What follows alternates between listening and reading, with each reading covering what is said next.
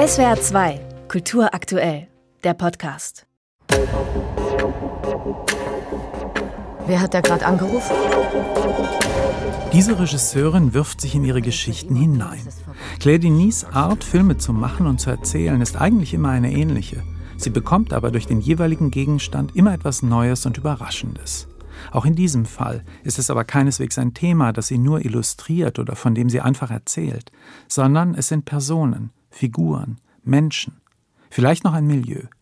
Dieses Milieu ist eines, das im französischen wie überhaupt europäischen Kino selten zu sehen ist, ein nicht sehr klassisches Bürgertum. Menschen, die zwar Kunstvernissagen besuchen, aber statt Anzug lieber Lederjacken tragen, die nicht zu viel Geld haben, die in der Freizeit zum Beispiel als Fußballtrainer arbeiten oder im Nachtleben, die die Grenzen zur Kriminalität manchmal berühren, auch mal überschreiten. Erwachsene Menschen, die in häufig wechselnden Beziehungen leben.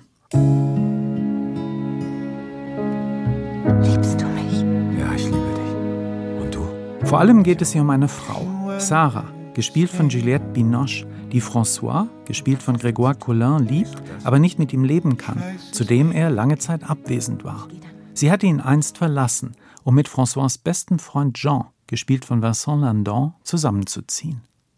Diese gemeinsame Vergangenheit prägt die Figuren, aber Denis gibt sich keine Mühe, das Geschehene im Einzelnen zu enthüllen. Sie kümmert sich mehr um Sarah, die mit Jean zusammenlebt, ihn im Grunde aber nicht liebt.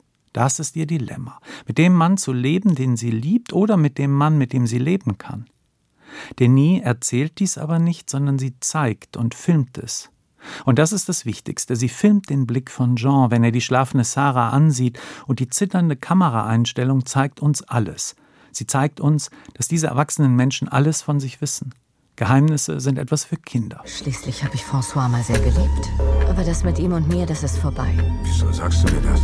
Vor allem filmt Denis das Wiedersehen zwischen Sarah und François, ihre Blicke, die sich kreuzen, die Nervosität dieses jahrelang aufgeschobenen Augenblicks, ihren langsamen Gang aufeinander zu, zögernd, ängstlich, unwiderstehlich, die Hände, die sich strecken, die Körper, die sich nähern, obwohl sie wissen, dass auch dies nicht gut ausgehen kann.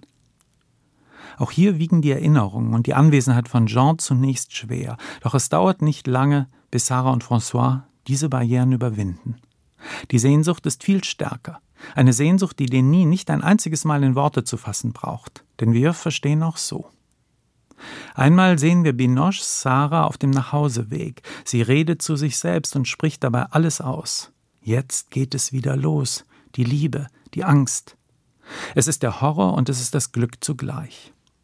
Sarah entlarvt sich, indem sie sich im Spiegel betrachtet und laut ausspricht, was sie denkt. Ein zugegebenermaßen uneleganter Kunstgriff, der aber zu einem Film passt, der nie um den heißen Brei herumreden will oder poetisieren, der stattdessen auf den Punkt kommen möchte.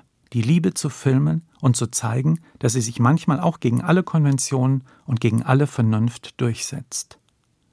Es sind die Blicke der Frauen, die einem aus diesem Film vor allem in Erinnerung bleiben.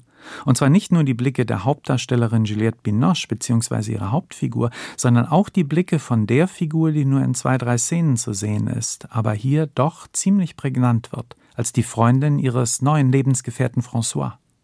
Und die Blicke von Mati Diop, die auch Regisseurin ist und hier eine ganz klare Nebenfigur spielt, in der sie nur zwei Auftritte hat. Aber diese zwei Auftritte haben es eben in sich. Claire Denis neuer Film Avec Amour et Acharnement, wie es auf Französisch heißt, ist einer der spannendsten Filme dieses Sommers.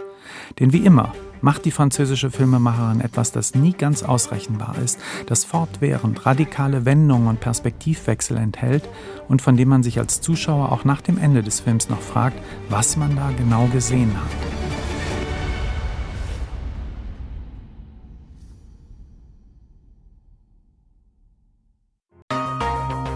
SWR 2 Kultur aktuell. Überall, wo es Podcasts gibt.